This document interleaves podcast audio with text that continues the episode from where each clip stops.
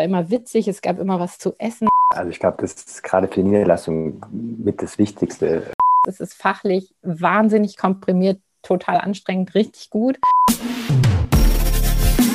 Katheterkollegen, der Urologie-Podcast der GESRU mit Justus und Nadim. Expertenantworten, die in keinem Lehrbuch stehen. Fürs Sofa oder unterwegs. Und damit herzlich willkommen zur Jubiläumsfolge der Katheterkollegen. Ein Jahr gibt es uns jetzt schon. Ähm, und auch nach einem Jahr mache ich das immer noch mit Nadim. Hallo Nadim, wie geht's dir? Hi, mein Lieber. Ja, ich mache das auch nach einem Jahr immer noch sehr, sehr gerne, muss ich sagen. Aber, aber, aber, aber, du hast es geträumt und heute ist es passiert.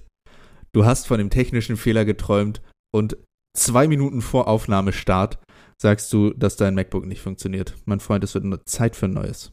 Ja, es ist ja schon bestellt, aber es kommt noch nicht. Aber ich hoffe bald und zur nächsten Folge ist es dann in Betrieb.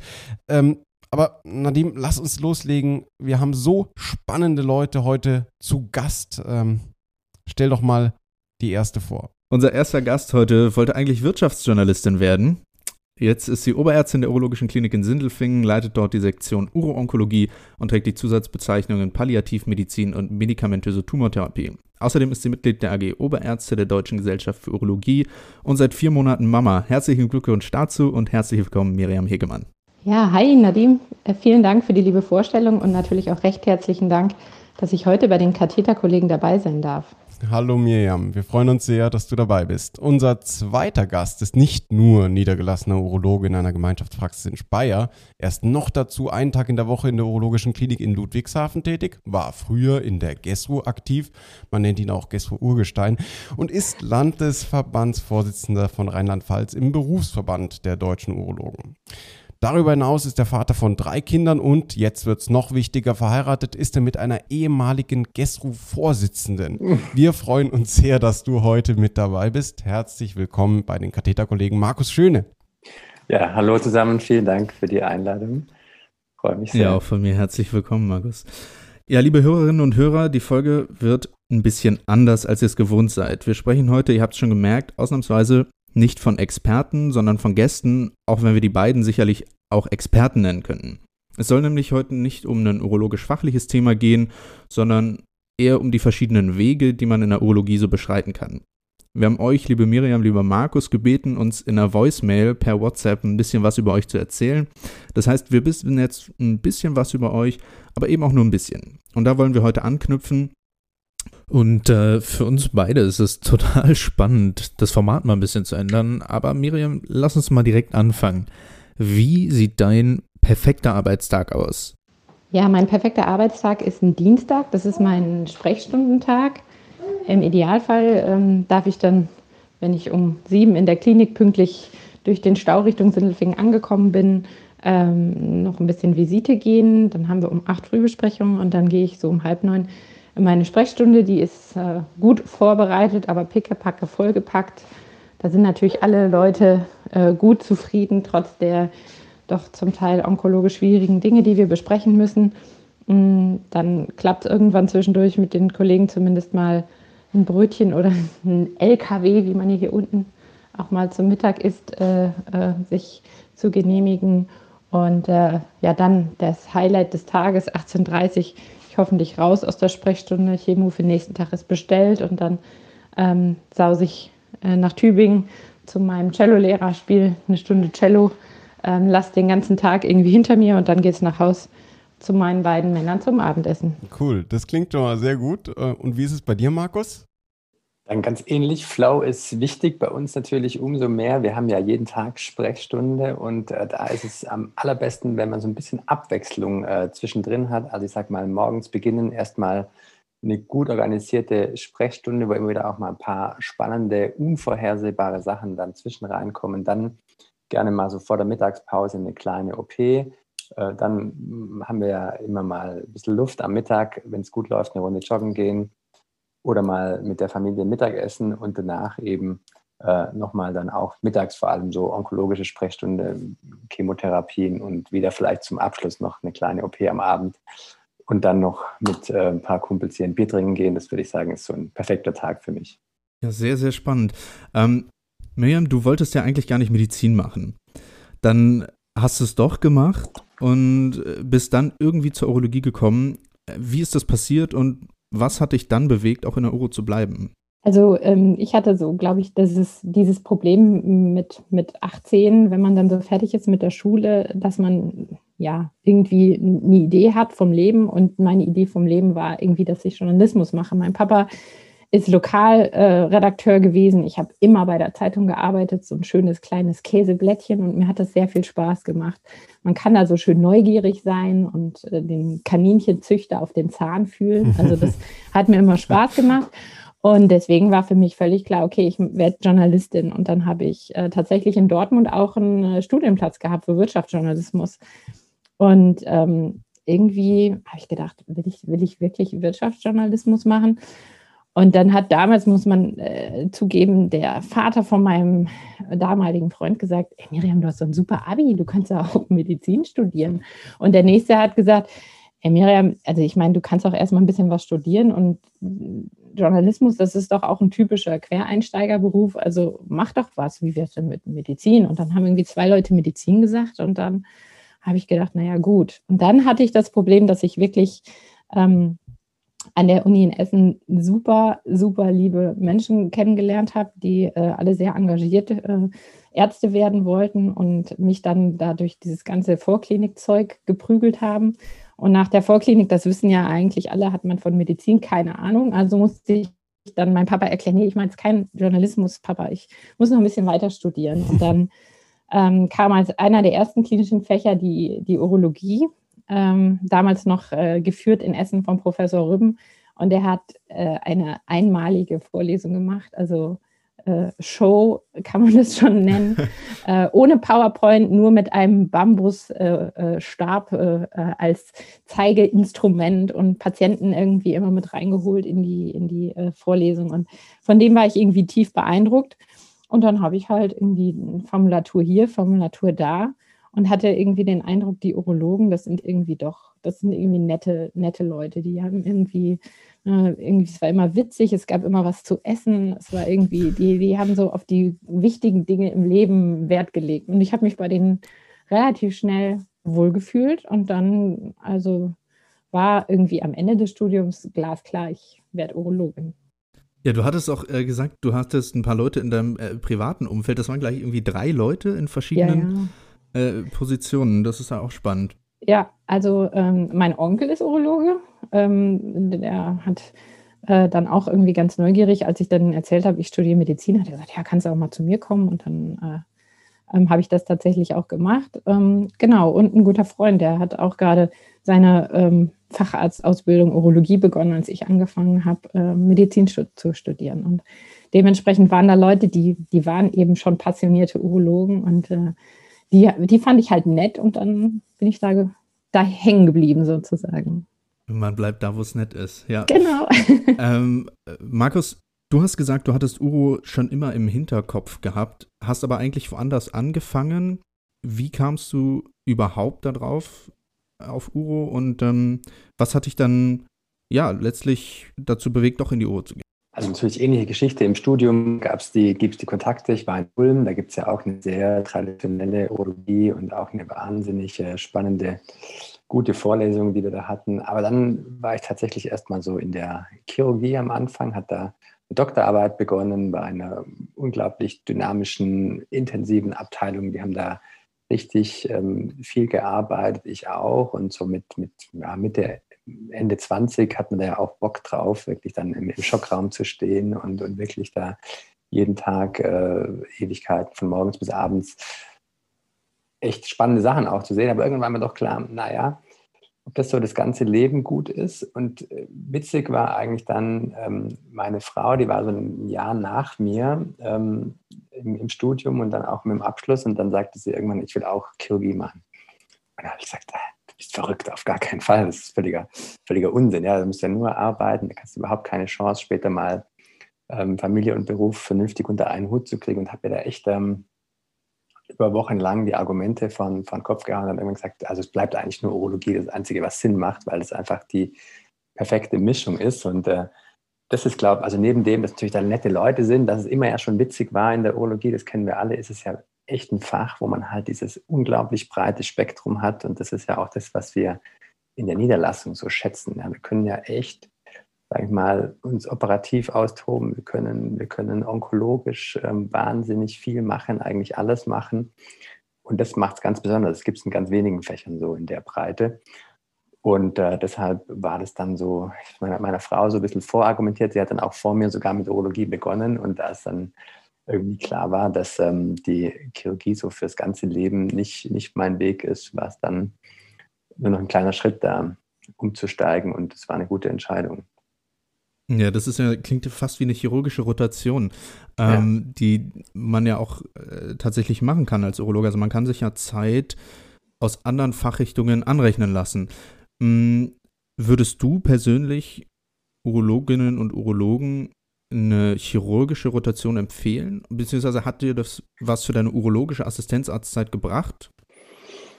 Ja, mir hat es bis heute, würde ich sagen, unheimlich viel gebracht, weil man in der Chirurgie ja auch eben ständig mit, mit Dingen konfrontiert ist, so nach dem Motto, da kommt jemand, der hat extreme Schmerzen, man weiß nicht genau, wo es hingehört. Also erstmal entweder zum Internisten oder zum Chirurgen. Und da kann man natürlich schon ähm, finde ich, da lernt man ganz schnell strukturiert äh, jemanden einzuschätzen und natürlich einen Bauch zu beurteilen, äh, mit Wunden umzugehen. Und das hilft einem natürlich auch in der Urologie wahnsinnig viel. Also bis, bis heute ist das so.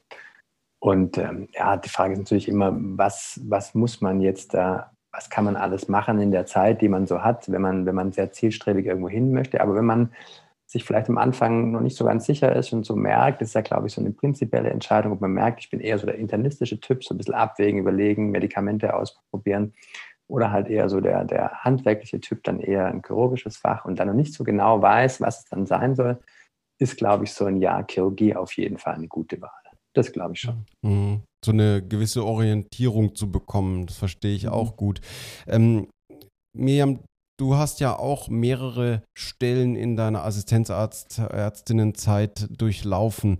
Ähm, warum überhaupt und wie kam es denn zu den Wechseln? Also äh, Dortmund ist bei Essen. also das war so die typische, ähm, wir bleiben erstmal in der Region und äh, die Urologie in Dortmund muss man sagen, ist auch ein absolutes Traditionshaus gewesen, große Urologie, ähm, nicht universitär, aber äh, eine, was hat mein Chef immer gesagt, wir sind eine Brot- und Butterklinik. Und das fand ich immer irgendwie so ganz, äh, äh, ganz ähm, kernig und ganz bodenständig. Und das hat mir auch äh, super gut da gefallen. Ja, und dann muss man sagen, äh, hatte sich aber zum Ende meines Studiums äh, ein netter Mann in mein Leben gearbeitet. Das ist ähm, mittlerweile mein Ehemann und ähm, der hat aber irgendwie in Berlin gewohnt und nicht in Dortmund. Und dann habe ich gedacht, gut, dann halt Berlin, Hauptstadt, das wird bestimmt toll, weil ich meine, das braucht man keinem erzählen. Der Assistenzarzt ist das einfach nervig, Entfernungsbeziehungen, immer pendeln und so. Und dann habe ich mir überlegt, naja, dann gehe ich halt von Dortmund Richtung Berlin. Das ist eine, eine tolle Sache. Aber wie der äh, schöne Zufall will, hatte mein Mann sich nicht oder damals mein Freund sich nicht gut informiert, als er ein Vorstellungsgespräch ähm, bei einem größeren Medizintechnikunternehmen gemacht hat und hat gedacht, er geht so in den Raum Kassel. Es stellte sich dann heraus, nee, nee, Tuttlingen, das wird die Zukunft sein. So. Und ich meine, wenn man in äh, Essen, Dortmund, NRW aufgewachsen ist, studiert hat, dann hat man A, keine Ahnung, wo Tuttlingen ist, ähm, äh, irgendwo tief in Baden-Württemberg und was das für ein Kaff ist, das weiß man auch nicht. Ähm, naja, und dann ist er tatsächlich zum Arbeiten zu meiner großen Bestürzung aus dem hippen, coolen Berlin nach Tuttlingen gegangen. So, und dann äh, konnten, konnte ich äh, noch ein bisschen versuchen, da Fassade zu wahren, aber irgendwie habe ich gedacht, gut, dann muss ich auch nach Baden-Württemberg. Ja, und dann haben wir überlegt, was, also nach Tuttlingen kann man, kann man nicht ziehen. Also nicht, wenn man, äh, wenn man gerade es geschafft hat, sich aus dem Dorf raus äh, in eine mittelgroße Stadt wie Dortmund irgendwie da oder Essen ähm, zu arbeiten. Und dann haben wir gesagt, gut, dann ziehen wir halt nach Tübingen und mein Mann pendelt und von Tübingen aus gibt es eine ganze Reihe von urologischen Kliniken, die man erreichen kann. Und dann kann ich der Urologie treu bleiben und habe eine gewisse Auswahl. Und so habe ich dann hier, wie mein äh, Chef sagt, hier mal die Urologien in Baden-Württemberg hier im, im Umkreis äh, kennengelernt. Also erst Reutlingen, dann die Uni und äh, jetzt halt Sindelfingen. Ähm, aber wie kam es dann zu den Wechseln zwischen Reutlingen und äh, der Uni zum Beispiel? Genau, also Reutlingen ähm, habe ich meine, meine Facharztausbildung äh, zu Ende gemacht und dann ging es halt darum, wie geht es jetzt weiter. Mhm. Und ich habe immer schon gerne, ähm, ehrlich gesagt, die, die Onkopatienten betreut. Ähm, und äh, dann gab es eine äh, Möglichkeit, in die ähm, Studienzentrale zu gehen in der Uniklinik in Tübingen. Mhm. Ähm, die hauptsächlich eine onkologische Studienzentrale war. Und ähm, da bin ich dann relativ äh, schnell ähm, natürlich äh, drin gewesen, äh, zwangsläufig, wie das so ist, äh, ins kalte Wasser und habe da äh, medikamentöse Tumortherapie gemacht äh, und die Palliativmedizin und hatte damit zwei ähm, Fachweiterbildungen und dann auch hinter die Leitung der Studienzentrale, mhm.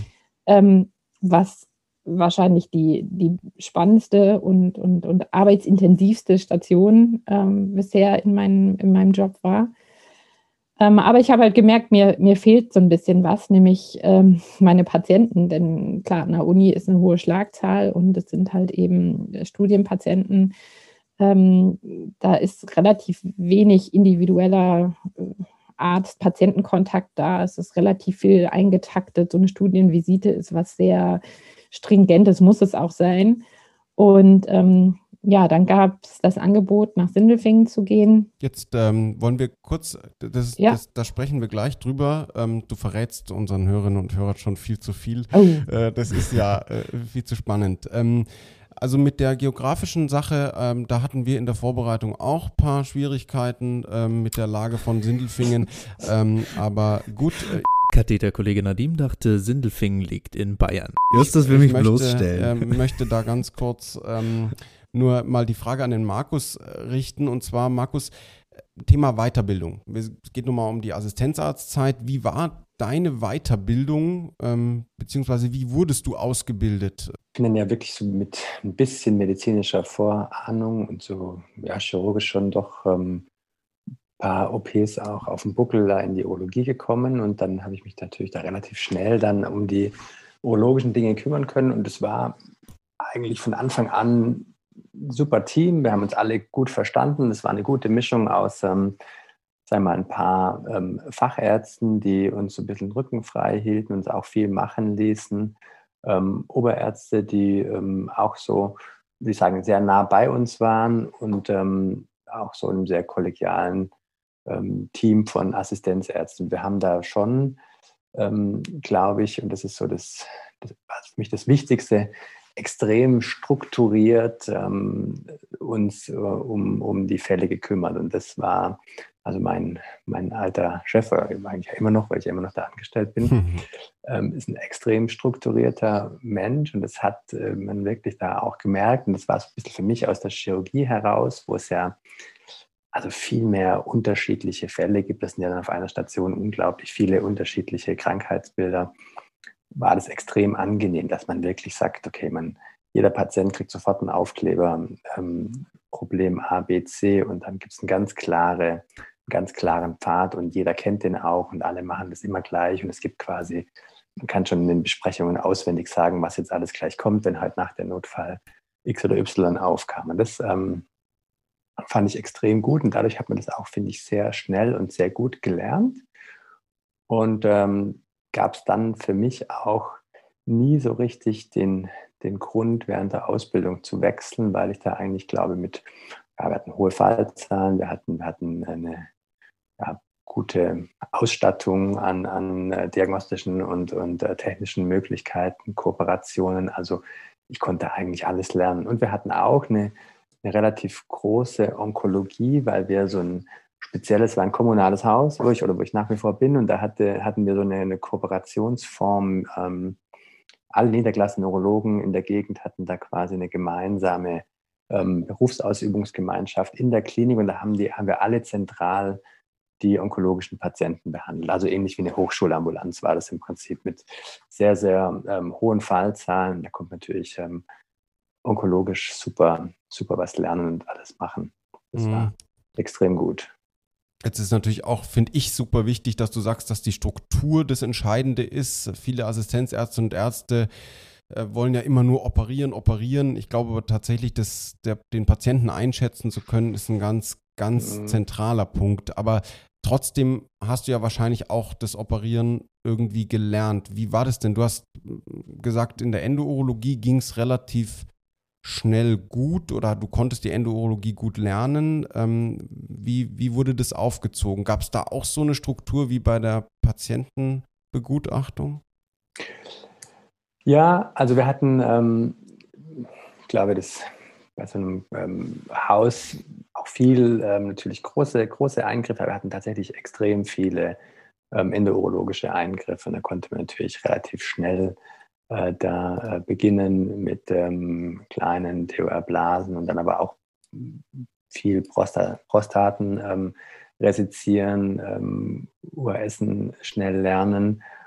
Und ähm, ja, das war schon auch da, gab es also wirklich ganz, ganz klare Strukturen und, und Leitlinien. Ich weiß immer noch, der zweite Draht, der war immer Pflicht, wenn es irgendwie eng wurde und so weiter. Also doch, doch, also auch da würde ich sagen, sehr, sehr gute Struktur. Und natürlich gab es aber auch, wie wahrscheinlich bei jedem, immer Phasen, wo man wieder gedacht hat, jetzt habe ich schon wieder, ähm, schon wieder einen Monat in der Ambulanz und schon wieder nicht im OP und schon wieder geht es nicht vorwärts. Und das schätzt man natürlich tatsächlich, glaube ich, oft als in der Position als Assistenzarzt schwieriger ein und problematischer ein, als dann unterm Strich ist, weil ähm, sagen wir, das eigentliche Operieren, wenn man jetzt mal wirklich ran darf, lernt man dann ja doch ähm, in einer recht überschaubaren Zeit. Wenn man sich jetzt auf ein, eine Eingriffsart konzentriert, dann ist man dann da ja doch nach, nach 20, 30 Eingriffen schon relativ weit und dann geht es immer weiter. Also ich glaube, ähm, man ist da immer sehr ungeduldig als Assistenzarzt, aber wichtig ist, glaube ich, tatsächlich, dass man drumherum die Struktur beherrscht, dass man viel sieht, dass man ähm, auch, sagen wir mal, die, die äh, Probleme dann lösen kann und weiß, was muss man wann machen. Und dann darf man vielleicht manchmal gar nicht so arg ungeduldig sein. Dann geht es relativ schnell. Bei mir war dann, glaube ich, ein wichtiger Punkt, dass ich irgendwann im dritten, nach dreieinhalb Jahren meinem Chef äh, relativ klar gesagt habe, ich kann mir das gut vorstellen, in Niederlassung zu gehen. Dann hat er erstmal geschluckt und, und ähm, geguckt und dann aber relativ gut reagiert und dann haben wir das einfach dann auch so weiterentwickelt. Und dann waren natürlich Dinge für mich jetzt weniger spannend. Also brauchte natürlich nicht äh, so intensiv mich mit Beckenchirurgie beschäftigen und konnte mich dann halt auf die, auf die Endourologie konzentrieren. Markus, du hast es sehr, sehr schön angeschnitten und Justus, du hast es auch schon gesagt, so als Assistenzärztin, Assistenzarzt und das ist auch was, was ich immer als einen der Hauptgründe anführe, warum ich in die Urologie will. Ja, man kann so schön operieren. Und äh, so, Justus, du hast es gesagt, es ist aber genauso wichtig, irgendwie einen Patienten ordentlich einschätzen zu können. Ähm, Miriam, so, wie sollten sich Ärztinnen und Ärzte in der Weiterbildung dahingehend am besten verhalten? Worauf ich hinaus will, sollte man für sich gucken, dass man das pusht, dass man viel in den OP kommt, sollte man die Zeit in der Ambulanz ein bisschen lernen, für sich gut zu nutzen, ähm, vielleicht auch Stationsarbeit anders wertschätzen. Also ich glaube, man sollte sich vornehmen, seinen Job in all diesen Bereichen hervorragend zu machen. Denn zum einen ist es so, wenn man eine Station gut macht oder die Ambulanz gut macht, das wird gesehen vom Oberarzt und vom Chef und das sind ja die, die einen dann in den OP bringen. Außerdem ist die Arbeit nicht so ätzend, wenn man sich selber einredet, dass man das richtig gut macht und wenn die Ambulanz richtig gut läuft und das ist bei mir am Dienstag ja auch so, ich meine, ich operiere für mein Leben gerne. Und ich habe gesagt, ein perfekter Tag für mich ist ein Tag in meiner Sprechstunde. Ja, also ich glaube, wenn man, wenn man richtig, richtig mit Elan und Bock diese Sachen macht, die vielleicht unliebsam sind und oder zum Beispiel sich vornimmt, Mensch, jetzt fuchse ich mich in diese Scheiß Uro, ich habe nicht, das rausschneiden bitte, ich habe nicht Scheiß Urodynamik gesagt, in diese nicht so spannende Urodynamik ein. Das bleibt drin. oh bitte, nein. Ähm, da fuchse ich mich jetzt rein und ich mache das gut oder ich mache die Prostatastanzen super gut, dann kann das, äh, dann ist diese Arbeit viel befriedigender und macht viel mehr Spaß. Und dann kommt man auch dahin, wo man hin will, nämlich in den OP. Und ähm, also ich bin jetzt natürlich in einem Bereich, wo ich denke, ja klar, ich bin eher, wenn, wenn ich das entscheiden müsste, auf der sprechenden urologischen Seite angekommen, obwohl ich gerne operiere. Ähm, sich mit Menschen zu beschäftigen und deren Krankheitsgeschichte zu verstehen, ähm, ist wahrscheinlich der erste äh, wichtige Schritt, um auch einen guten Eingriff durchzuführen. Und ähm, bei jedem Patienten, den ich operiere, versuche ich, ähm, diesen Menschen kennenzulernen und seine Geschichte vernünftig verstanden zu haben, damit ich auch sicher sein kann, dass ich dann im OP das Richtige tue. Und für mich ist ein absolutes No-Go, wenn ich mit einem Assistenzarzt in den OP gehe. Und das ist ja so, man wird dann als Oberarzt dazugerufen und der Patient ist abgewaschen und liegt da. Und wir machen jetzt eine TOR und der Assistent hat das Resektoskop in der Hand und will loslegen, was ich äh, verstehen kann. Und dann sage ich, äh, Moment mal, ähm, erzähl mir mal, was wir hier eigentlich machen. Und dann kommt als Antwort, wir machen eine TOR. Und dann denke ich, ja, ja, sehr gut. Und, und was wissen wir noch? Hat der Patient eine Makrohämaturie gehabt? Ist der Oberharntrakt abgeklärt? Ich kriege einen Anfall. Es, gibt so viele Assistenten, die sind so geil auf den OP, geil darf man auch nicht sagen, müsste auch rausschneiden, sind so scharf auf den OP, wollen so gerne operieren, dass, dieser, dass der Mensch in den Hintergrund tritt. Und das finde ich schade. Und das ist, versuche ich meinen Assistenten zu vermitteln, dass selbst bei so einem vermeintlich kleinen Eingriff wie einer TORB ähm, ich schon den Anspruch habe, dass die Assistenten wissen, okay, wir machen jetzt hier eine Re-TORB und er hat ein so und so viel das Rezidiv und er hat vielleicht schon BCG gesehen oder Mito gesehen und ähm, der hat geblutet. Und denn wenn man diese ganzen Dinge weiß, dann macht man eine bessere OP. Davon bin ich einfach fest äh, überzeugt. Und dann ist einem auch ähm, bewusster, ähm, ich sage jetzt mal, auch die Verantwortung, die man da in dem Moment hat, wenn man da mit der Schlinge in die Blase dieses Menschen reinschneidet. Was würdest du denn von dir aus retrospektiv sagen, was du eher vernachlässigt hast ähm, in deiner Assistenzärztinnenzeit oder was, was für dich super wichtig war, wenn du nochmal ganz äh, explizit an die Assistenzarztzeit denkst? Also vernachlässigt habe ich, dass ich nicht genug Bier getrunken habe nach Feierabend vermutlich. Also nicht genug mit den Leuten, mit denen ich gearbeitet habe, auch, auch äh, schöne Zeit verbracht habe. Mhm. Ähm, nein, also vernachlässigt habe ich tatsächlich viel Fachliches. Also ich habe mich nicht um Andro gekümmert, ich habe mich nicht um, um Kinderurologie gekümmert, ich habe mich auch nicht um Kontinenz äh, gekümmert. Das habe ich tatsächlich vernachlässigt. Dafür habe ich andere Dinge nämlich eben operative Uro-Onkologie in den Fokus gerückt. Und das würde ich sagen, das ist gut gewesen, weil ich habe relativ früh gemerkt, also Onko, das ist mein Ding, da fühle ich mich wohl und da stürze ich mich drauf. Und das habe ich gemacht. Mhm. Man kann, glaube ich, nicht alles gut machen. Also vernachlässigen ja. meinst du jetzt nicht, dass, das, dass du es bereust, Nein. es nicht getan, weil man kann ja nicht genau, alles lernen. Genau, man kann nicht alles, nicht alles lernen. Ja, die gleiche Frage würde ich dir auch gerne stellen, Markus. Wie war das bei dir? Was hast du retrospektiv vielleicht vernachlässigt in deiner Weiterbildungszeit? Ich glaube, es war tatsächlich ab und zu die Geduld, dass man wirklich ab und zu denkt, es muss eigentlich jetzt schneller vorangehen. Jetzt will ich eigentlich mal ähm, das und jenes schnell lernen und, und dabei tatsächlich manchmal vielleicht sich nicht so gut um die Dinge kümmert, die man dann gerade eben macht. Zum Beispiel auch mal einfache Stationsarbeit, oder auch mal irgendwie eine, eine Assistenz ähm, halt irgendwie zu machen. Ähm, da kann entspannter sein, man kann tatsächlich entspannter sein. Ich glaube, wenn man weiß, wo man hin möchte oder immer oder diesen Weg auch so ein bisschen entwickelt, dann, dann läuft einem die Zeit nicht weg. Und wenn man ähm, sich versucht, da ähm, Weg äh, auszudenken, dann, dann lernt man das Handwerkszeug früher oder später. Das macht man einfach. Und das ist, ähm, da kommt es nicht auf ein paar Wochen oder auf ein paar Monate hin und her an. Man kann entspannen, könnte manchmal entspannter sein. Okay. Mehr Bier trinken. Mhm. Markus möchte gleich nochmal nachfragen. Du hast es vorhin schon erwähnt, ähm, Gott sei Dank noch nicht zu weit ausgeführt, weil wir wollten da jetzt genau drauf kommen. Nach dreieinhalb Jahren circa hast du deinem Chef schon gesagt, pass auf, ich will in die Niederlassung. Ähm, wie kam es überhaupt zu dieser Entscheidung? Wie konntest du dir nach sozusagen drei Jahren ähm, Assistenzarztzeit schon sicher sein oder so sicher sein, dass du dieses Gespräch suchst? Und ähm, ja, wie lief es dann? Also, also erstmal, wir hatten regelmäßige Mitarbeitergespräche und da war es natürlich auch so, dass die schon auch intensiv waren und dass, wenn man die ernsthaft geführt hat, einfach, das hätte ich, glaube ich, auch gar nicht so richtig äh, verschweigen können, weil er hat mich das einfach auch gefragt, was ich denn mir so vorstelle. Und ähm, bei mir war es, glaube ich, so, dass ich irgendwann gemerkt habe, so das Thema Selbstbestimmung, also ein bisschen mein eigener Herr sein, das ist ein wichtiges Thema. Und da bleibt dann letzten Endes ja nur, sich da ähm, entweder so Richtung ähm, Chefarztposition ähm, zu rüsten oder halt den Weg in die Niederlassung zu gehen. Und ein Zwischenschritt ist vielleicht noch Belegarzt. Das war für mich auch lang so ein bisschen das, was ich so anstreben wollte. Und ja, dann, dann war das ähm, eigentlich eine logische Konsequenz aus dem, dass man sich eben mit seiner Zielvorstellung auseinandergesetzt hat, sich ab und zu Gedanken gemacht hat, wo will ich denn hin, was will ich denn machen und dann wurde es vielleicht so ein bisschen beschleunigt, dann durch die Geburt meiner, meiner ersten Tochter, dass ich dann gesagt habe, okay, das ist, glaube ich, für mich so der, der Weg, der so bei all dem, was es so gibt, ähm, am meisten Sinn macht.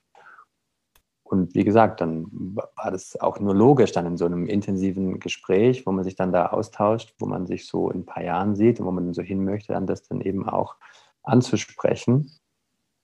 Und das hat dann auch relativ schnell dazu geführt, dass wir da, wie gesagt, gemeinsame Strategien auch äh, entwickelt haben und ähm, ich erstmal so lange Zeit gedacht habe, ich würde möglicherweise eine Belegabteilung bei uns in der Umgebung übernehmen. Das war eigentlich relativ lang so der Plan. Ist dann im Endeffekt doch ein bisschen anders gekommen, weil es vielleicht ein paar äh, glückliche äh, Zufälle auch mit dazu, mit dazu beigetragen haben. Aber das war eigentlich ein perfekter Weg. Ja. Hat man da nicht irgendwie die Angst, dass man dann aufs Abstellgleis kommt sozusagen, weil der Chef sagt sich, naja, der geht ja dann eh in die Praxis, was soll ich den jetzt noch groß ausbilden? Oder hast du da wirklich ganz explizit einen Weg gefunden mit ihm? Du hast in der Sprachnachricht gesagt, er war ein paar Tage schon sehr kühl gegenüber dir. Äh, wie, wie lief es dann weiter? Also ich glaube, es war ihm dann schon auch relativ schnell klar, in so einem, in so einem kommunalen Haus ist ja anders wie an der Uni so, dass da oft die, die Stellen relativ fest vergeben sind. Und wir hatten damals eine eher junge Oberarztgarde, da war jetzt klar, wenn von denen keiner irgendwie abwandert, dann, dann wird da erstmal nichts frei sein die nächsten Jahre. Dann war ihm wahrscheinlich auch klar, dass ich jetzt da nicht äh, jahrelang als Facharzt irgendwie bleiben würde. Das heißt, ähm, realistisch gibt es dann ja, wenn man so eine Chefperspektive reinversetzt, zwei Optionen. Entweder, wenn ich einen, Facharzt habe, der, der sage ich mal, äh, auf drei zählen kann, der geht äh, früher oder später an eine andere Klinik, um da Oberarzt zu werden. Oder, dann habe ich ja vielleicht sogar was davon, er sucht sich irgendwo in der Gegend eine Niederlassung oder ein anderes Konstrukt, dann vielleicht eine ähm, Kooperation mit meiner eigenen Klinik möglich ist. Und ich glaube, er hat dann einfach das auch relativ schnell so gesehen. Und so ist es ja heute auch. Ich meine, wir haben eine gute äh, Zusammenarbeit und das ist einfach, glaube ich, für beide Seiten äh, positiv. Ähm, das heißt aber auch, wenn wir jetzt mal versuchen, den Assistenzärzten und Ärzten einen Tipp zu geben, wenn die vielleicht schon in ihrer Ausbildung, Weiterbildung merken, Mensch, ich würde eigentlich eher gern Richtung Niederlassung gehen, würdest du dann auch da empfehlen, sprich es früh an oder hat es auch wieder mit der Situation in der Abteilung zu tun? Schwierige Frage sicherlich, aber ja, was meinst du da? Ja gut, du musst wahrscheinlich immer seinen, seinen Chef einschätzen und, und seine Situation einschätzen, aber genau, ja. ich denke mal, wenn, wenn also für, für, mich ist es ja ganz elementar, jetzt auch Kooperationspartner zu haben, wo man sagt, da stimmt die Chemie, da stimmt das äh, Zusammenarbeiten. Und ähm, wenn man das später dann anstrebt mit seinem, sage ich mal, jetzigen Chef, dann muss das ja natürlich auch ein logischer Teil der Entwicklung sein. Und wenn das vielleicht beim einen oder anderen nicht funktionieren sollte, heißt es ja vielleicht auch, man braucht dann einen anderen zukünftigen Kooperationspartner, würde ich jetzt mal sagen. Ja, ja. Ich glaube, das ist schon ja fast eine, eine, Logik. Und da kann man sich in der Beziehung auch so ein bisschen als, als ähm, Partnerschaft äh, verstehen und, und das auch so ähm, interpretieren. Miriam, bei dir war das ähm, anders, also offensichtlich ein anderer Karriereweg. Ähm, du hast in deiner Voicemail, wir, wir, eigentlich müssten wir an der Stelle immer das so, so einspielen, äh, weil, wir, weil wir immer so viel Bezug darauf nehmen, aber du hast in deiner Voicemail gesagt, ähm, du hattest eigentlich so einen klassischen Uni-Karriereweg für dich ausgeschlossen, hast dann ähm, relativ spät promoviert und dann Blut geleckt. Ja, so. Wie war das, wie, wie war das bei dir? Wann hast du dir irgendwie so das erste Mal Gedanken gemacht über das Thema Karriere in dem Sinne? Wahrscheinlich zu spät. Ähm, also ich darf mir jetzt auch nicht sagen, also äh, aber wenn man so am Rande der Schwäbischen Alb in so einer Kreisklinik äh, Urologie macht, dann ist das irgendwie alles so ganz kuschelig und gemütlich und, und äh, da kann man dann auch äh, vielleicht mal einigermaßen zeitig nach Hause gehen. Und ähm, aber es ist eben, es ist eben nicht irgendwie Urologie auf der Überholspur, würde ich, würde ich sagen. Und das Problem war in Anführungsstrichen, dass ich, äh, ich habe ja nach meinem Facharzt erst äh, promoviert, ich dann ähm, da in einer Forschungsgruppe war, die was mit äh, urologischer äh, Universitätsmedizin plötzlich zu tun hatte. Und ähm, da war völlig klar, also ähm, irgendwie, da, da, geht noch mehr. Und ähm, dann habe ich gesagt, gut, dann, dann muss ich jetzt mal aus meiner Komfortzone rauskommen, aus dieser Facharzt-Komfortzone, in der ich dann ja äh, angekommen war. Ähm, und muss sehen, dass das, was mir eigentlich Spaß macht, nämlich die Uro-Onkologie, irgendwie ausbaue. Und ähm, da war halt dann die Tür, äh, die da äh, sich bot, äh, durch die ich dann gegangen bin Richtung Uniklinik. Wolltest du als Assistenzärztin mal Chefärztin nee. werden? Nee, aber Oberärztin wollte ich werden. Denn das, was Markus gesagt hat, also das, dass man so ein bisschen sein eigener ist oder so ein bisschen seine eigene, äh, seine eigene Expertise in einem bestimmten Fachbereich hat, äh, das war mir, war mir wichtig.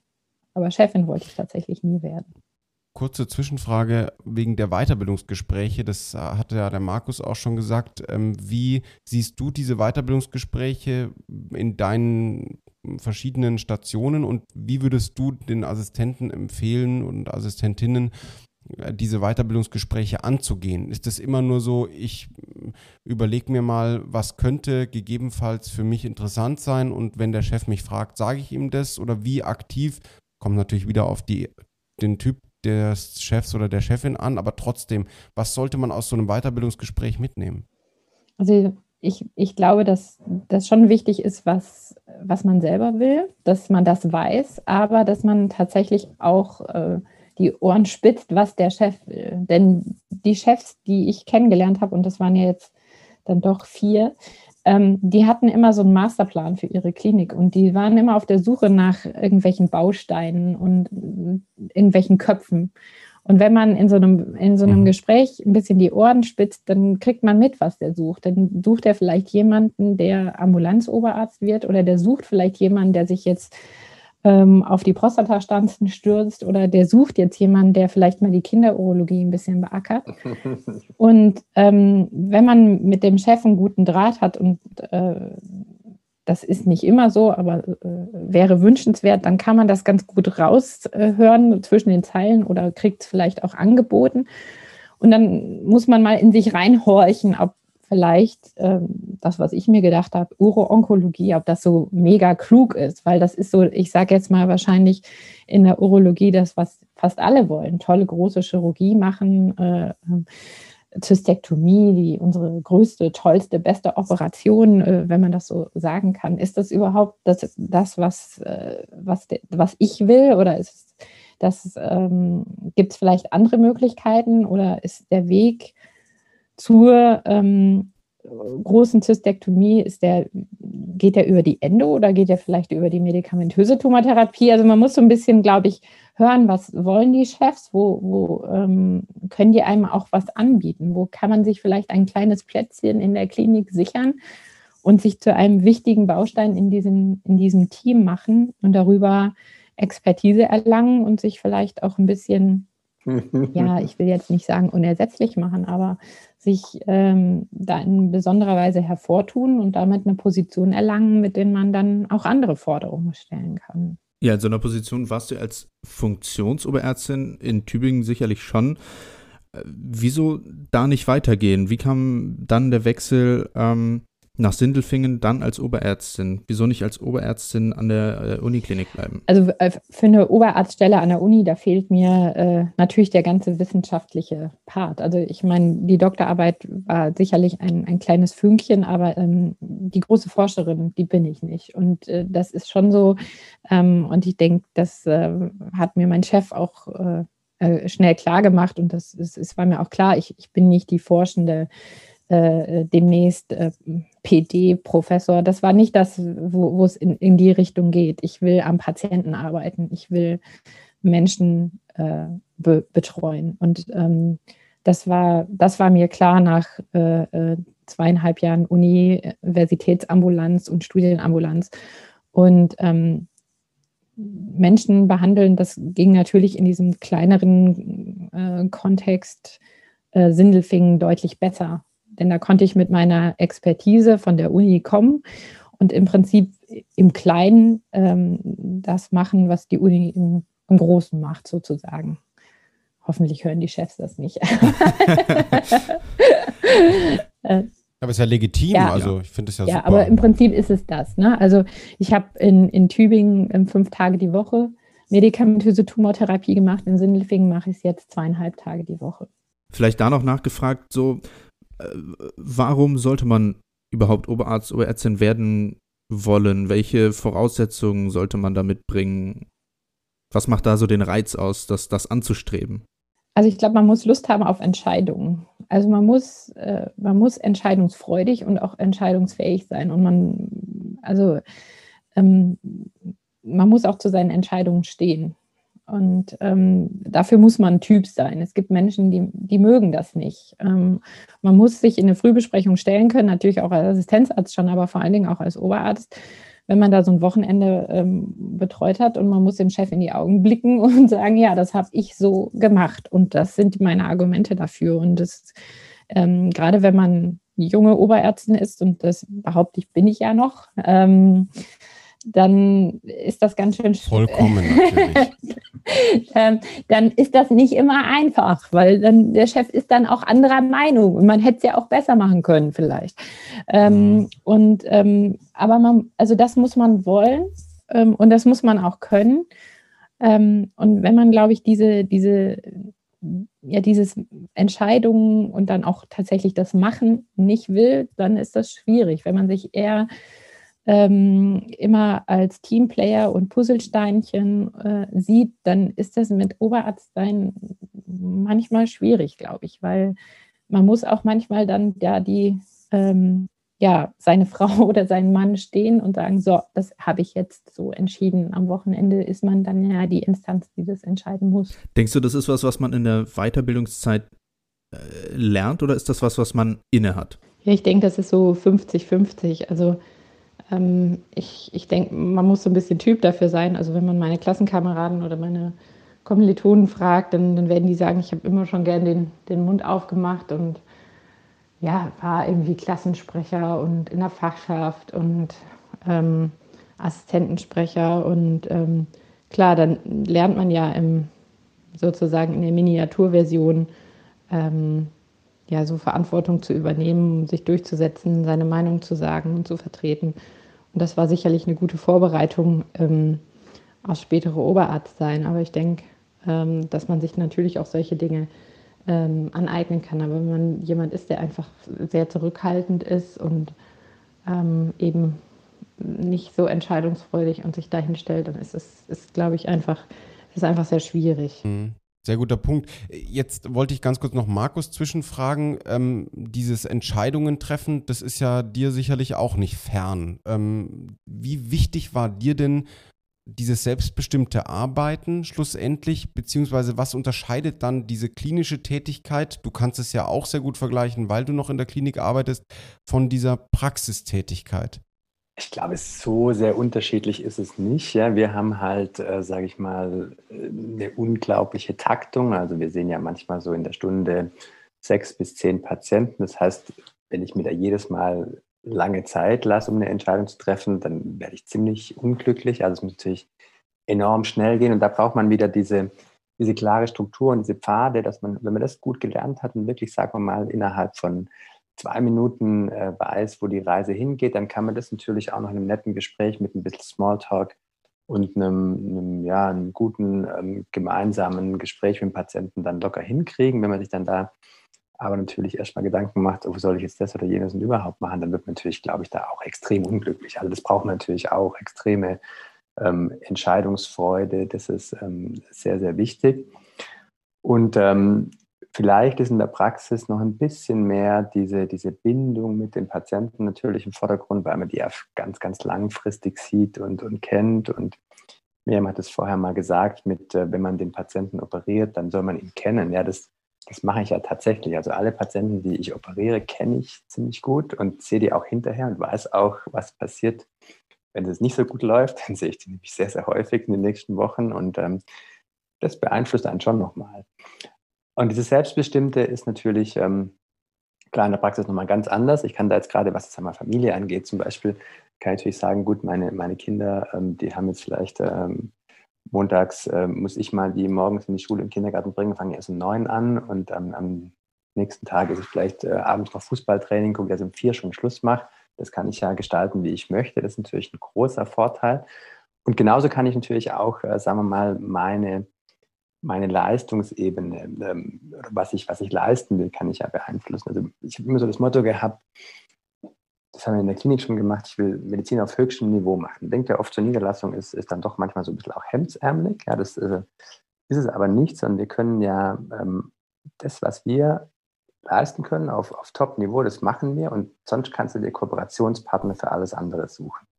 Also den Strahlentherapeuten nebenan, den Onkologen, die Kliniken natürlich. Und, und das ist, glaube ich, so, ähm, was das dann noch so ein bisschen reizvoll macht, dass man halt sich so ein eigenes Konstrukt bastelt. Ja, das kann man ja wirklich äh, nach eigenem Gutdünken machen. Zumindest gut, sind natürlich in einem Ballungsgebiet, da hat man Auswahlmöglichkeiten, aber das macht es natürlich schon finde ich echt nochmal reizvoll, dass ich sage mal, die Dinge, die ich, wo ich sage, die kann ich super, die mache ich perfekt, die mache ich selber und wo ich denke, okay, da ist der Patient, da geht es ihm am allerbesten, wenn das jetzt der oder der macht, dann schicke ich ihn dahin. Und das ist halt, äh, das ist schon schön, das so frei äh, entscheiden zu können und, und einfach nach, sag mal, wo würde ich meinen Vater hinschicken? Ja, so nach dem Motto, kann ich das tun, das ist gut. Mhm.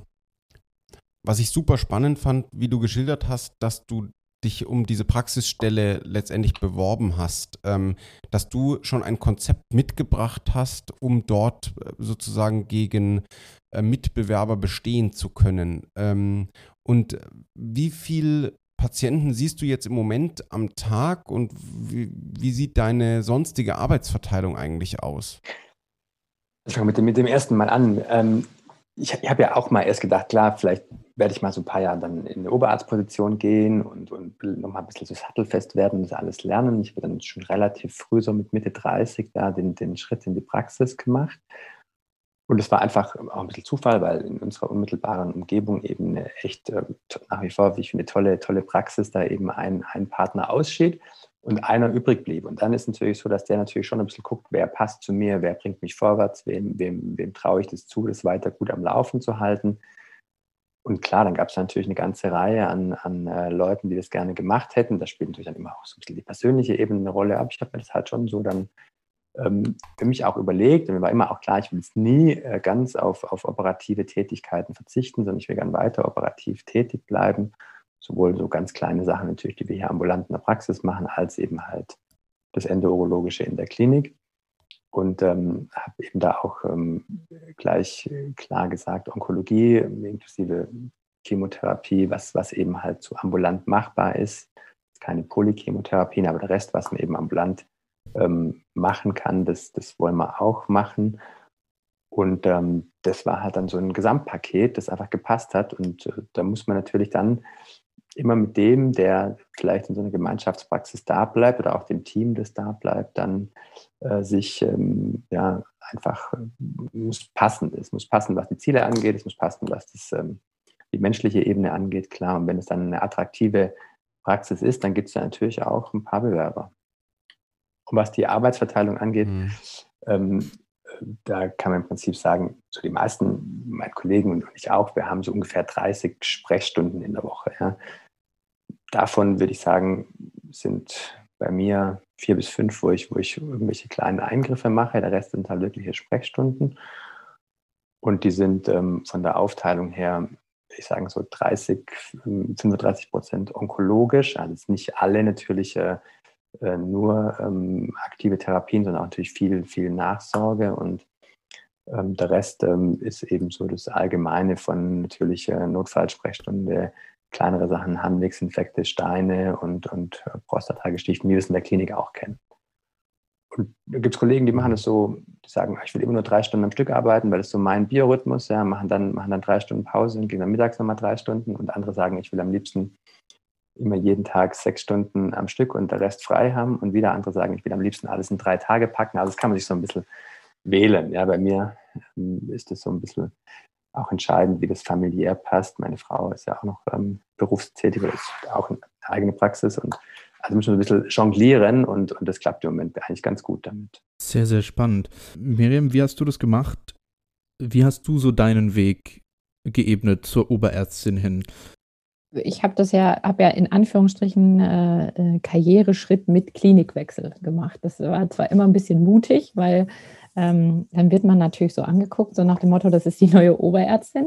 Mich kannte keiner äh, in, in Sindelfingen.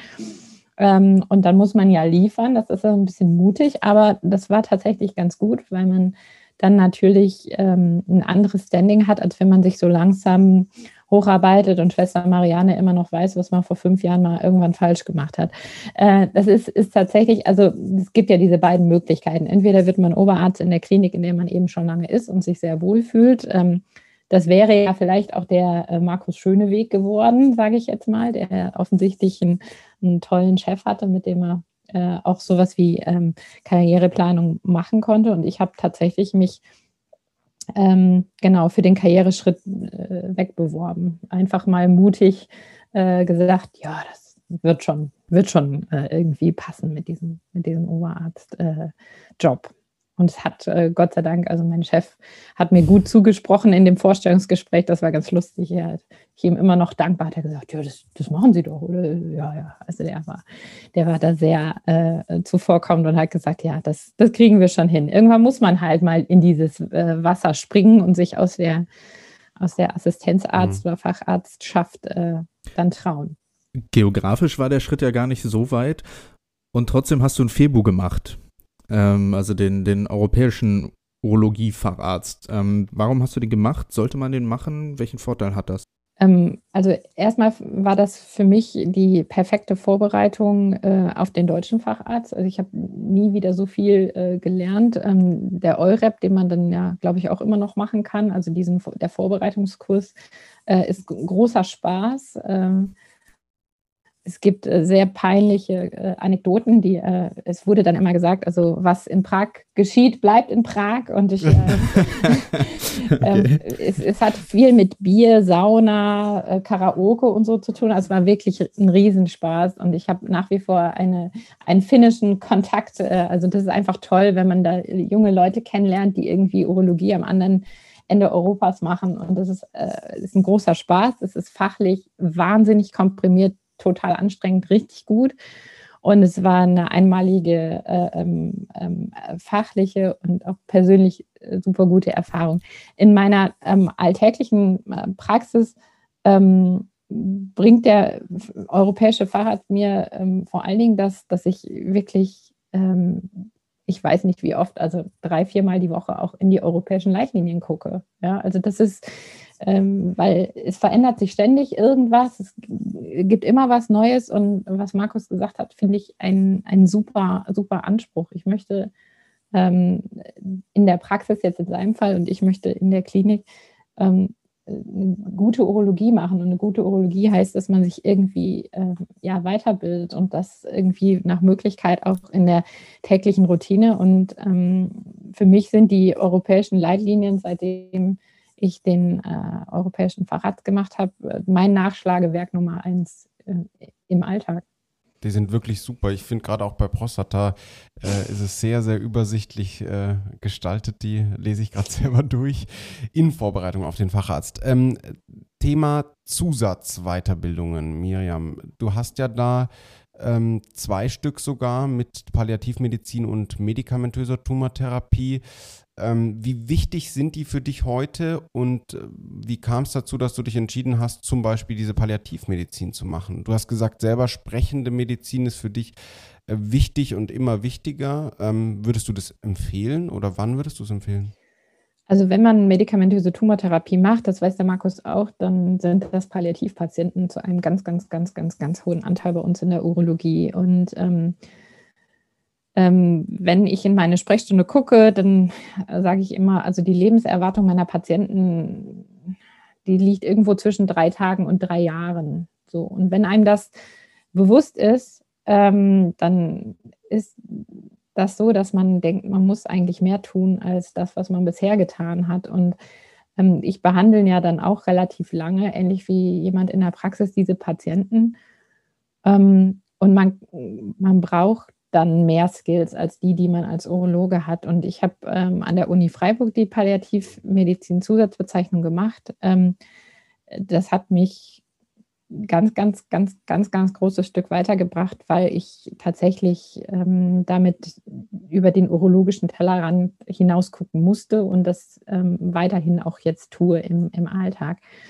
Ähm, und ähm, für uns jetzt in der Klinik bedeutet das, also bei Palliativmedizin spricht man ja auch oft von palliativen Netz. Das heißt also, ich habe ganz, ganz aktiv mich um unsere Onkologen, um die Strahlentherapeuten, um äh, unsere Anästhesiekollegen bemüht, ähm, dass wir im Prinzip, wenn wir jetzt in der Urologie einen Patienten haben, ähm, dass der nicht nur von mir ähm, oder meinen Stationsarztkollegen mitbetreut wird, sondern dass eben auch alle ähm, Fachabteilungen dazukommen, die wir brauchen. Also wir haben ein regelrechtes äh, Palliativnetzwerk. Ähm, wir haben Pflege, die wir ähm, dazu holen können. Wir haben ein Ethikkomitee, was wir äh, anfragen können, wenn wir eine schwierige ethische Frage haben. Wir haben eine gute Kooperation mit dem Hospiz und auch der Palliativstation bei uns in der, in der Nachbarklinik. Ähm, und da kann man tatsächlich ähm, wahnsinnig viel für die Leute äh, tun. Ähm, und im Prinzip einen Patienten auch in dieser Zeit noch als Urologe zu betreuen, ist wahnsinnig Kraft auf, ja, kräftezehrend, äh, aber ist auch was, was, ähm, finde ich, zur Urologie dazugehört. Ich muss jetzt nicht meinen Palliativpatienten zwangsläufig aus der Hand geben und ins Hospiz oder in, auf die Palliativstation legen, sondern ich habe selber so viel Skills und so viel Netzwerk, dass ich glaube, die Patienten bei uns in der Klinik, wenn es denn so sein muss, ähm, auch in einem vernünftigen Rahmen gehen können. Und das ist, ähm, ist glaube ich, für die Patienten gut, dass sie wissen, ähm, sie müssen jetzt nicht nochmal ähm, woanders hin, wenn sie nicht wollen. Hm, ganz kurz, ganz ähm, konkret zu dieser Ausbildung oder Weiterbildung. Wie lang dauert das ähm, und wie war das mit Freiburg?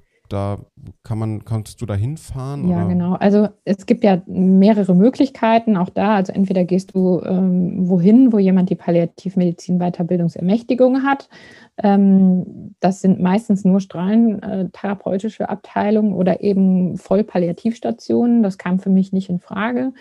Und die Uni Freiburg bietet im Prinzip so ein Kurssystem an. Das ist so ein Blended Learning, heißt das. Also du machst was zu Hause am, am Bildschirm, hast auch Hausaufgaben, hast auch Online-Seminare, aber hast dann auch ähm, Anwesenheitszeit ähm, in Freiburg, zum Teil auch da auf der Station, also musst äh, Praktika machen. Und so habe ich das quasi berufsbegleitend gemacht. Ähm, insgesamt hat das sich so über anderthalb Jahre hingezogen und genau wie bei der medikamentösen Tumortherapie hat man am Schluss dann im, im Prinzip äh, eine Prüfung, wo man halt gefragt wird, wie würden Sie jetzt zum Beispiel diesen Patienten schmerztherapeutisch einstellen oder so. Markus, du hast die Zusatzbezeichnung auch, du hast auch die Weiterbildungsermächtigung für medikamentöse Tumortherapie. Wie kam das bei dir? Ja, das war natürlich, ähm, also ich glaube, das ist gerade für die Niederlassung mit das Wichtigste, äh, was man so an, an äh, Zusatzqualifikation haben muss, weil wir da halt äh, Großteil unserer Arbeit damit verbringen. Und äh, vorher schon erwähnt, dass das bei uns in der Klinik eben ziemlich perfekt war, weil, weil die, die ganzen ähm, äh, niedergelassenen Kollegen quasi sich da äh, versammelt haben und ähm, in unserer Klinik im Prinzip die ähm, onkologische Therapie der ganzen Region stattfand, ähm, bis jetzt stattfindet. Und genau, deshalb äh, war das eigentlich im Vorbeigehen sozusagen mitzunehmen. Ich habe auch äh, natürlich so mich mit Palliativmedizin beschäftigt, immer in diesem Basiskurs äh, gemacht. Und ähm, das ist natürlich klar, das, ähm, das, ist schon sehr wichtig. Wir, wir haben mittlerweile ja auch wahnsinnig gute Netzwerke ähm, ambulant. Also das heißt, es gibt so ambulante Palliativversorgungen, wo wir auch äh, Teil davon sind, wo dann tatsächlich auch dasselbe zu Hause stattfindet, ja, wo Ärzte, Schwestern, ähm, da quasi täglich, wenn es sein muss, eben die Patienten besuchen, die medikamentös einstellen, wir dann aber natürlich auch wieder ähm, palliativ bestrahlen. Und wenn man das alles eben jetzt nicht gerade in der Großstadt äh, in, in der Klinik machen kann, sondern eben halt von zu Hause aus steuern kann, ist es natürlich ja schon ähm, eine, gute Sache für die, für die Patienten, deren Angehörigen vor allem. Also das war was, was du noch in deiner ähm, Klinik vorher gemacht hast. Ja, ja. Äh, um da mal anzuknüpfen, gibt es was, was du richtig vermisst an deiner Tätigkeit in der Klinik?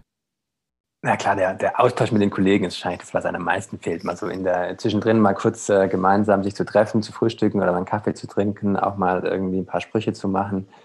Das, äh, das fehlt natürlich und natürlich fehlt, macht es ja auch Spaß, mal wieder so eine große, große OP mitzumachen, mal im offenen Bauch zu stehen. Das ist natürlich schon was, was fehlt. Auf der anderen Seite gibt es natürlich vieles andere, was man da jetzt Neues hat und, und anderes hat. Ähm, ich sage immer, viele Hüte auf quasi, wenn ich nur Arzt und bin nebenher noch auch Unternehmer und muss mich um Hygiene und QM und äh, Personal und alle möglichen anderen Dinge kümmern, Datenschutz oder was auch immer jetzt gerade passiert.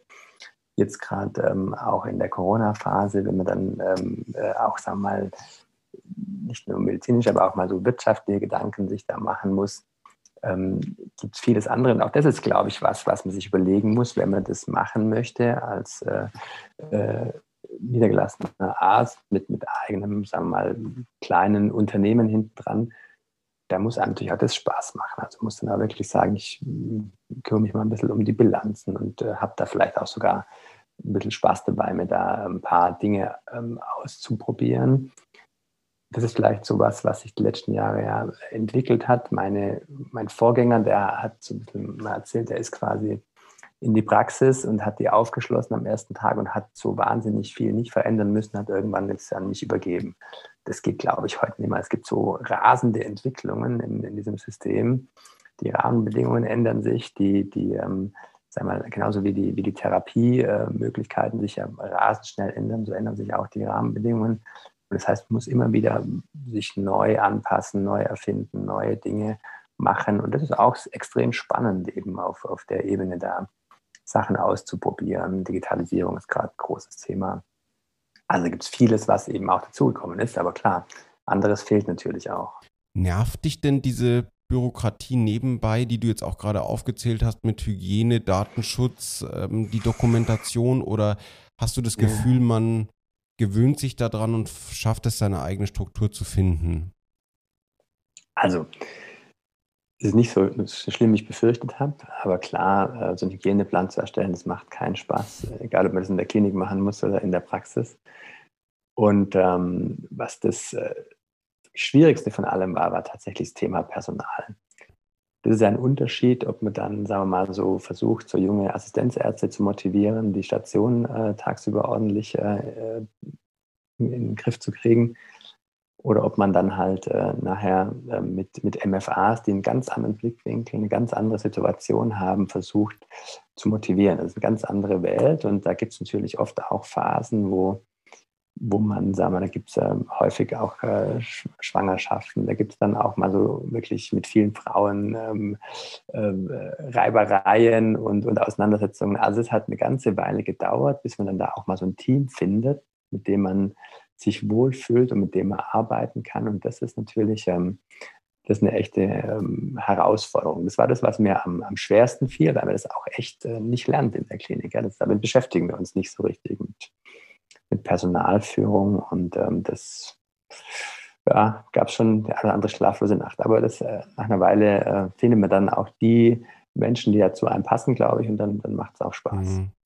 Jetzt gehen wir mal in dieses Thema tatsächlich Praxissitz in der Gegend. Ähm, ein Assistenzarzt, eine Assistenzärztin hat den irgendwie ins Auge gefasst. Ähm, mhm. Was soll man da jetzt am besten machen, wenn nicht der Inhaber oder die Inhaberin auf einen zukommt und sagt, äh, willst du nicht? Ähm, wie würdest du das anpacken oder welchen Tipp würdest du da geben? Neben, dem, neben der Tatsache, dass man natürlich dieses Konzept vielleicht sich im Kopf vorstellt, aber wie geht man da praktisch am besten vor?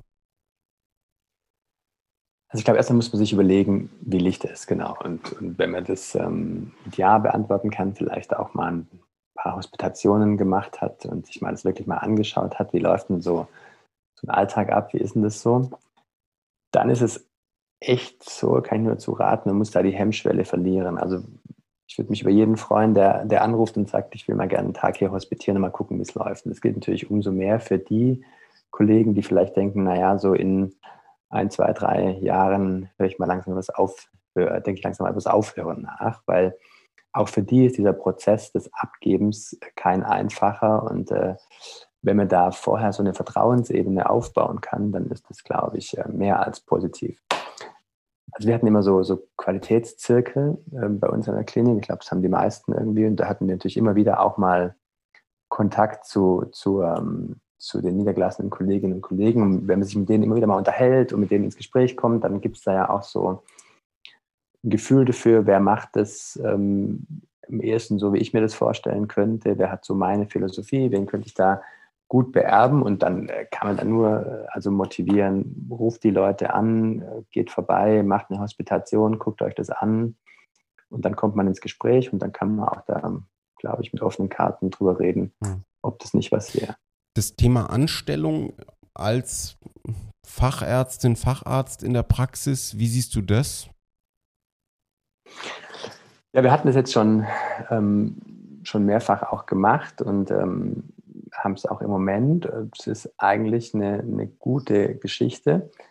Das ist natürlich immer, also wir hatten jetzt häufig natürlich dann ähm, weibliche, also Kolleginnen, die, die jetzt eben dann Kinder hatten und eben nicht mehr Vollzeit arbeiten wollen, da einfach mit einer guten Flexibilität ähm, weiter im, im Job zu bleiben, auch vielleicht sogar nebenbei noch ein bisschen Weiterbildungszeit, medikamentöse Tumortherapie zu sammeln und sich auf, bei der Gelegenheit einfach mal das mal angucken können. Ja? Also ähm, das ist, glaube ich, eine gute Option, wenn man, wenn man äh, mit dem Gedanken spielt, in Niederlassung zu gehen oder aber auch eine gute Option zu sagen, ich kann mir das nur vorstellen, äh, auch, auch angestellt in der Niederlassung zu bleiben.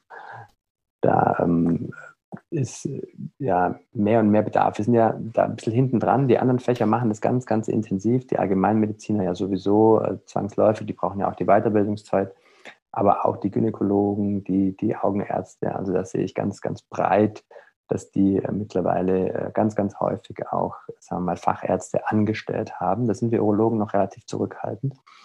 Ich glaube, dass das auch jetzt ähm, mehr und mehr kommt, weil vielleicht auch die, der, der Wunsch äh, der, der nachfolgenden Generation eher in die Richtung geht, äh, erstmal angestellt zu bleiben, sich das anzugucken. Und ich glaube aber schon, dass man den einen oder anderen die einen oder den anderen dann im Laufe der Zeit ähm, da auch dafür begeistern und motivieren kann, aus der Anstellung raus dann in mehr Verantwortung zu gehen und vielleicht dann auch äh, in die Selbstständigkeit zu wechseln. Mir, äh, Markus hat schon gesagt, äh, es gibt Momente, wo er, also die er in der Klinik vermisst. Gibt es bei dir Momente, wo du einen niedergelassenen Urologen oder eine niedergelassene Urologin vielleicht mal so ein bisschen beneidest in, in ein, zwei Sachen? Mittwochs nachmittags? das ist gemein. Guter Punkt, das war die Retourkutsche für die Schwangerschaft, Freunde. Das habe ich genau gesehen. Genau. Ja, also das ist halt äh, klar, ne? Also es ist ja schon verraten äh, worden. Also ich, ähm, ich bin jetzt Mama und äh, ähm, also Markus, äh, auf diesem Wege, ne, also bei dir würde ich mich natürlich sofort äh, anstellen lassen. So, so ein toller, besonderer Chef. Ähm, also ich weiß nicht, ob alle Niedergelassenen ihren Job so machen.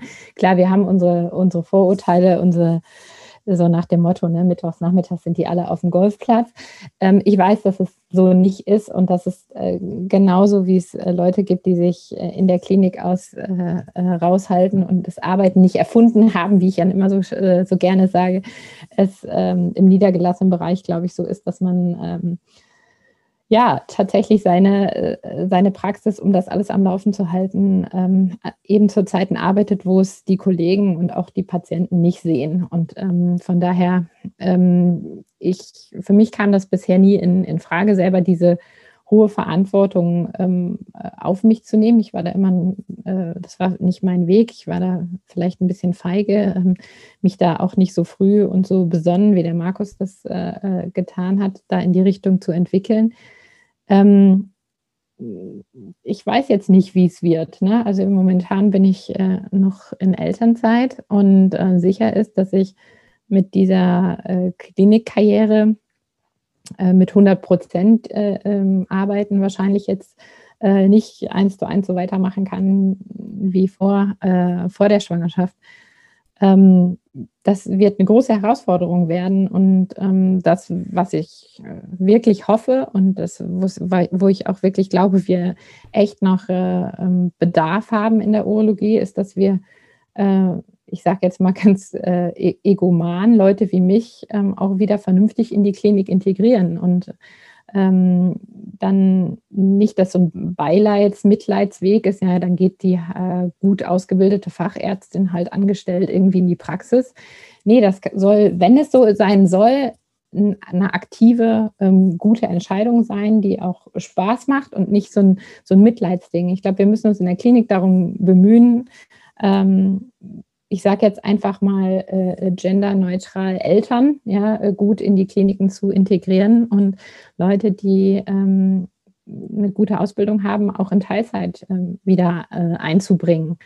Ja, ich glaube, das, das äh, ist wichtig. Um jetzt nochmal auf die Eingangsfrage zurückzukommen, ähm, vermisse ich was? Ähm, Im Moment ähm, vermisse ich meine Klinik, klar. Und äh, in der Klinik habe ich tatsächlich ähm, ehrlich gesagt die Niederlassung nicht vermisst bisher. Aber wer weiß, vielleicht kommt das ganz bald. ja, Justus, du siehst aus, als würdest du noch was fragen. Ja, danke, dass ich fragen darf, denn ich wollte gerne nochmal zu diesem Thema zurückkommen. Du hast gesagt, die Eltern müssen integriert werden. Gibt's, hast du da ganz konkrete Vorstellungen oder Vorschläge, wie das funktionieren kann? Weil äh, die Ideen liegen ja irgendwie auf dem Tisch, aber es scheint ja nicht so einfach zu sein, wie ähm, es auf dem Blatt Papier steht, oder? Hm, ja, die Frage ist halt, wo, wo, woran, woran scheitert es? Ne? Also solche äh, äh, Schlagwörter sind ja zum Beispiel Jobsharing. Ne? Also ich habe einen halben Oberarztjob und irgendjemand anders hat einen halben Oberarztjob. Wie gestaltet man das aus?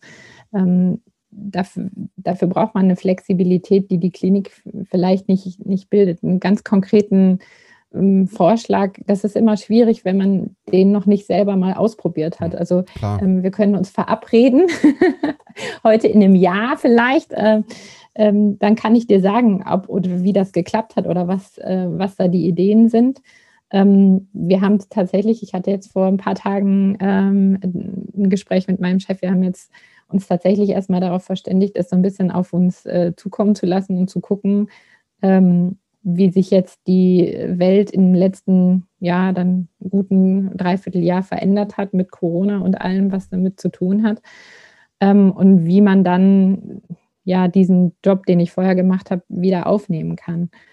Ähm, ich versuche das äh, zu tun, was äh, der Markus äh, den Assistenten rät, nämlich ein bisschen Geduld zu haben und es auf mich zukommen zu lassen. Ähm, und äh, dann gucken wir mal, was wir für kreative äh, Möglichkeiten und Lösungen finden. Und dann, Justus, berichte ich. Sehr gerne, ja. Sehr großes, sehr, sehr wichtiges, äh, sehr viel diskutiertes Thema aktuell. Ähm, gibt es so für dich, ich meine, für dich ist das aktueller denn je, ähm, gibt es den perfekten Zeitpunkt zur Familiengründung in einer Karriere wie deiner? Also ich finde ihn jetzt ziemlich perfekt. Also es haben viele gesagt, Mensch, Corona ist ein klasse Jahr, verpasst ihr nichts. Es ist ziemlich ätzend, kann ich euch sagen, mit Kind allein zu Hause isoliert zu sein. Ähm, hm, als ich meinen Freund äh, kennengelernt habe, wusste der, dass ich Urologin werden will. Der wusste ehrlich gesagt auch, dass ich Oberärztin werden will. Ähm, und ich, ich, weiß nicht, wie oft er schon gefragt hat in den letzten 15 Beziehungsjahren, ähm, wann wir denn mal ein Kind kriegen. Weil das für den äh, immer ganz wichtig war. Und äh, ich habe immer gesagt, ja, ich will noch äh, ein bisschen an die Uni und ah, ich will noch einen Facharzt machen und die Weiterbildung. Und ähm, auf der einen Seite ärgere ich mich jetzt, dass ich hier so alt geworden bin und wir jetzt mit dem ersten Kind anfangen ähm, und andere da natürlich viel, viel weiter sind. Auf der anderen Seite denke ich, ähm, ich komme jetzt natürlich mit einem ganz anderen Standing äh, wieder zurück. Ich muss mir nicht darüber Gedanken machen, dass ich jetzt noch vielleicht drei Weiterbildungsjahre in Teilzeit irgendwie ähm, äh, mir zusammenstottern muss. Ich glaube, das ist, ist wahnsinnig schwierig, wenn man, ähm, wenn man da noch ähm, vor dem Facharzt Kinder kriegt. Das machen trotzdem viele und ich glaube, äh, das Allerwichtigste ähm, am Kinderkriegen ist, dass man jemanden hat, mit dem man das macht. Ähm, Und ob man den dann kennenlernt im Studium oder äh, in der Facharztausbildung oder erst, wenn man Oberärztin ist, ähm, ja, das ist halt eben unterschiedlich. Ich finde es immer beeindruckend, diese, ähm, bei, diese zweigleisige Situation sozusagen als Nicht-Fachärztin, äh, das Kind zu Hause, eben dann den Partner, den man da irgendwie einsetzt oder zusammen das als Team bewerkstelligt, aber dann ähm, eben auch in der Klinik voll Gas geben ähm, will oder möchte oder sollen könnte. Also da finde ich es viel zu tun. Ähm, deswegen bin ich froh oder freue mich schon jetzt auf die Folge in einem Jahr. Kann ich noch, noch, noch, einen, noch einen äh, kurzen Satz dazu anfügen? Wir haben jetzt ja gerade so die witzige Situation, Sabrina und ich, also meine Frau und ich, dass, dass wir ja jetzt beide das so ein bisschen parallel gemacht haben. Sie allerdings halt mit äh, zwischendrin drei Kinder bekommen hat. Und da muss man schon sagen, sie hat ja das erste, ähm, bei unserer ersten Tochter war sie gerade so glaube ich, drittes, drittes, viertes Facharztjahr, äh, ähm, Ausbildungsjahr. Und ähm, das ist dann schon nochmal äh, schwerer, wenn man dann die, die Weiterbildungszeit eben, die verlängert sich und verlängert sich, wenn man dann in Teilzeit zurückkommt. Und ich glaube, da ist es extrem schwer, wenn man dann nochmal so die ähm, operative Karriere anstreben möchte. Weil das einfach halt dann ja auch viel mit Anwesenheit zu tun hat und man da tatsächlich dann sagen kann, wenn man das so zwischendrin immer wieder unterbricht, wird es deutlich schwerer. Ich kenne auch natürlich Beispiele, die das gut hinbekommen haben, parallel mit Kindern dann noch da den Weg zu gehen. Ähm, das ist tatsächlich in der Niederlassung ein bisschen einfacher. Sabrina hat jetzt auch vor einem Jahr eine, eine Praxis übernommen und ähm, das so gestrickt und geflechtet, dass das ähm, für sie echt gut machbar ist. Also das, die Option gibt es immer. Und da ist es wirklich so, dass da es halt wesentlich einfacher ist, weil man da in der Praxis natürlich die Arbeitszeiten halt sehr, sehr gut hin und her schieben und, und abstimmen kann, während der Klinik halt immer jemand da sein muss, immer jemand Dienst machen muss und immer jemand irgendwie auch dann äh, für eine Kontinuität sorgen muss. Markus, du hast es gerade schon so ein bisschen angesprochen. Ähm, gerade so als, als junger Assistenzarzt, junge Assistenzärztin ist äh, die Lernkurve ja extrem steil. Ähm, wie ist es jetzt für dich? So, du bist in deiner Niederlassung, du hast mit Sicherheit irgendwie eine Routine und, und ähm, sagst, du willst Medizin auf hohem Niveau machen. Wie entwickelst du dich in deiner Position? Gibt es jetzt noch Fortschritte für dich? Wie ist das für dich? Ja, ja klar. Also ich meine, ähm, wenn man Onkologie machen will, muss man das. Ja, das ist eine irrsinnige Weiterentwicklung und was irrsinnig wichtig ist, übrigens für, für mich war das immer irrsinnig wichtig, sind gute Netzwerke zu haben. Also natürlich halt die ähm, Ansprechpartner in, in äh, Kliniken, auch an den Universitäten und, und äh, in verschiedenen Bereichen, auch übrigens sagen wir, im nichtmedizinischen Bereich, was so unternehmerische Sachen angeht, wo man einfach halt sich austauscht, ja, wo man sich zusammensetzt, Probleme bespricht. Das, das finde ich unglaublich ähm, ähm, gut, dass man da natürlich jetzt auch, sagen wir mal, sich auf Augenhöhe dann unterhalten kann und einfach mal ähm, besprechen kann, wie kommt man da voran. Und es ist teilweise schwieriger. Klar, man, ich habe zum Beispiel jetzt ähm, vor drei Jahren mit der HoLab äh, begonnen, äh, das zu lernen. Das ist natürlich äh, anders, wenn man das in der Klinik dann relativ schnell ähm, nacheinander äh, machen kann.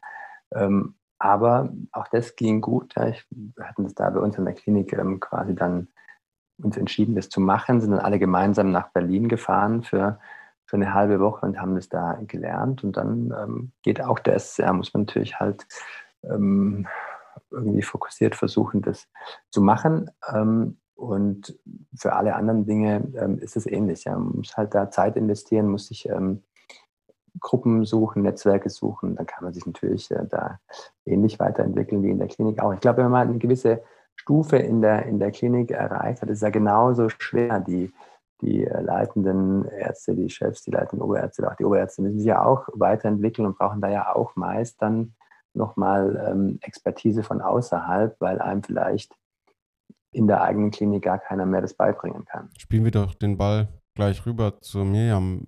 Wie ist es für dich Weiterentwicklung? Ähm, jetzt klar, onkologisch, fachlich, aber ähm, wie, wie planst du vielleicht auch ähm, deine Weiterentwicklung und wie hältst du dich auf dem Laufenden? Also die Onkologie und gerade diese Zeiten machen es einem ja einfach, äh, ähm, sich weiterzubilden. Also fachlich, glaube ich, ist es äh, total easy. Man kann 101 Webinare anschauen. Jetzt gerade gestern irgendwie kann man mal kurz gucken, was beim äh, ASCO-Geo wichtig war. Also ich glaube, fachlich ähm, ist das heutzutage relativ ähm, ähm, einfach. Ähm, ja, für mich ist zumindest mein, mein großer Plan eigentlich die Idee, halt in der Klinik zu bleiben. Ich würde gerne diesen äh, Komplex Palliativmedizin noch ein bisschen weiter ausbauen, so für mich äh, das Netzwerk weiterspinnen. Ich würde äh, gerne weiter operativ was machen. Der große Roboter, mit dem liebäugel ich, seitdem ich denken kann, hätte ich jetzt gesagt. Also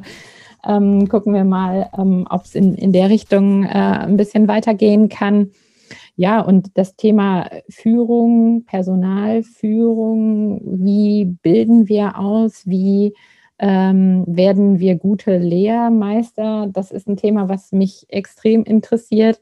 Ähm, und ähm, da gucken wir gerade so ein bisschen auch hier über die AG Oberärzte ähm, äh, angestoßen. Ähm, wie werde ich ein, ein guter Ausbilder? Wie können wir an unserer Klinik jetzt vielleicht auch die neue Weiterbildungsordnung gut umsetzen? Wie kann ich guten Nachwuchs äh, heranziehen? Ähm, also dieses ganze Thema Führung, Leitung, ähm, ich glaube, da kann ich noch ein bisschen, äh, das kann ich noch ein bisschen beackern. Danke für die Ehrlichkeit, ja. ähm, am Ende einer jeden Katheterkollegen-Folge fragen wir unsere Gäste immer nach dem einen Tipp oder der einen Weisheit für Assistenzärztinnen und Ärzte. Was, Markus, würdest du da unseren Hörerinnen und Hörern mitgeben wollen? Man braucht eine Philosophie, man braucht so ein Motto für, für das, was man macht. Und man muss sich ab und zu hinstellen und gucken, wo, wo bin ich und wo will ich hin und so ein bisschen Selbstreflexion betreiben und dann immer wieder sein, sein Ziel verfolgen. Ich glaube, dann, dann kommt man da irgendwann hin. Und dein Tipp, Miriam? Ja, ich schiele hier gerade ähm, zum Spruch, der hier über meinem Schreibtisch baumelt seit bestimmt zehn Jahren und da steht, am Ende wird alles gut und wenn es nicht gut ist, ist es noch nicht das Ende.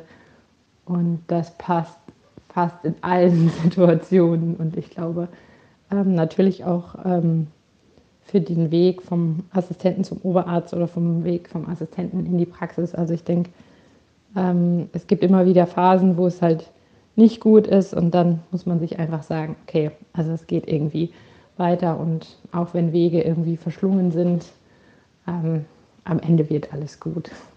Ganz toll. Wow. Besser hätte man eine Folge nicht abmoderieren können, glaube ich. Doch ein bisschen Journalismus ist dann hängen geblieben bei mir. Sehr gut. Vielen Dank. An dieser Stelle wirklich ein großes Dankeschön äh, für eure tollen Einblicke in euer Leben, in eure Arbeit. Ähm, ich habe das sehr genossen, euch zuzuhören. Ähm, wie immer auch genossen, Nadim zuzuhören. Ähm, an dieser Stelle äh, ist unser, unsere einjährige Jubiläumsfolge jetzt äh, zu Ende. Ähm, Nadim, danke und vielen Dank an euch beide, liebe Mirjam, lieber Markus. Ja, mir hat es auch sehr, sehr viel Spaß gemacht. Ähm, vielen, vielen Dank, äh, liebe Miriam, lieber Markus. Ähm, an der Stelle bleibt natürlich noch mein klassischer Werbeblock für unsere öffentlichen Kanäle. Ihr Lieben, wir würden uns total freuen, wenn ihr uns ein bisschen Feedback gebt, wie euch so eine besondere Folge wie diese ja jetzt ähm, gefällt. Ansonsten, ihr wisst Bescheid, wir freuen uns immer wahnsinnig über Themenvorschläge, Anregungen, Kritik auch. Ähm, es war ja nun eine sehr, sehr lange Folge. Ähm, Justus und ich haben uns aber, äh, würde ich sagen, sehr wohl gefühlt. Und genau, ihr erreicht uns auf Instagram, auf Twitter, auf Facebook nicht. Ähm, ansonsten oldschool per Mail am podcast at guessru.de. Das war's von mir für dieses Mal. Justus, bis zum nächsten Mal. Ciao. Also vielen Dank Ciao. euch. Tschüss. Ciao. Das war Katheterkollegen, euer Urologie-Podcast der GESRU mit Justus und Nadim. Alle Folgen gibt's auf eurem Lieblings-Podcast-Portal oder auf guessru.de.